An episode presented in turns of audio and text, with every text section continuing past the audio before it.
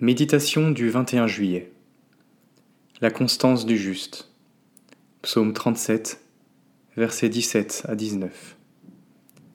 Mieux vaut le peu du juste que l'abondance de beaucoup de méchants. Car les bras des méchants seront brisés, mais l'Éternel soutient les justes. L'Éternel connaît les jours des hommes intègres, et leur héritage dure jamais. Ils ne sont pas confondus au temps du malheur, ils sont rassasiés au jour de la famine. Conformément à toute la révélation biblique, ce psaume décrit deux catégories de personnes, les justes et les méchants. Cette présentation doit marquer notre conscience. Spirituellement, on est l'un ou l'autre. Il n'existe pas d'intermédiaire. Le méchant ne dépend pas de Dieu, il n'a confiance que dans ses propres forces la volonté farouche de gagner caractérise sa vie, si bien qu'il joue des coudes et profite de chaque occasion pour avancer ses pions et épier les plus faibles, pour mieux les opprimer. Sa marche opportuniste et sans scrupule lui apporte parfois le succès, mais elle rend aussi cette réussite terriblement fragile et aléatoire. La catastrophe peut arriver à tout moment. J'ai vu le méchant dans toute sa puissance. Il s'étendait comme un arbre verdoyant il a passé, et voici, il n'est plus. Je le cherche, et il ne se trouve plus. Psaume 37, versets 35 et 36.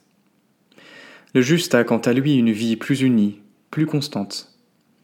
Il reconnaît son besoin de protection et prend le Seigneur pour refuge.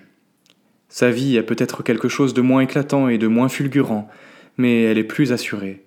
Au travers des circonstances qui lui sont parfois défavorables, la bénédiction de Dieu demeure.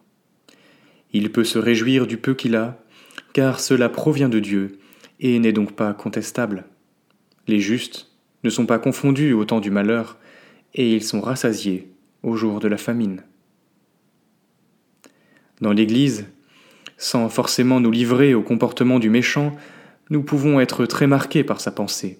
C'est le cas lorsque nous voulons avoir plus, tout de suite, sans supporter les épreuves et les périodes d'incertitude.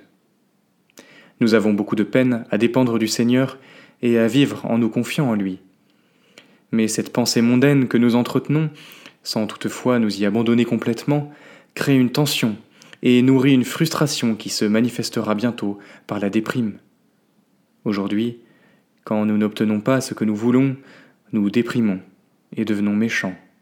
Si l'amertume, la jalousie et le jugement ont rempli notre cœur au point de teinter l'ambiance de nos rencontres, sachons qu'il n'existe pas d'autre voie que celle de nous séparer de nos convoitises pour revenir sur le sentier du juste en recevant du Seigneur ce qu'il veut nous donner. J'ai été jeune, j'ai vieilli, et je n'ai jamais vu le juste abandonné, ni sa postérité mendiant son pain. Observe celui qui est intègre, et regarde celui qui est droit car il y a une postérité pour l'homme de paix. Psaume 37, versets 25 et verset 37.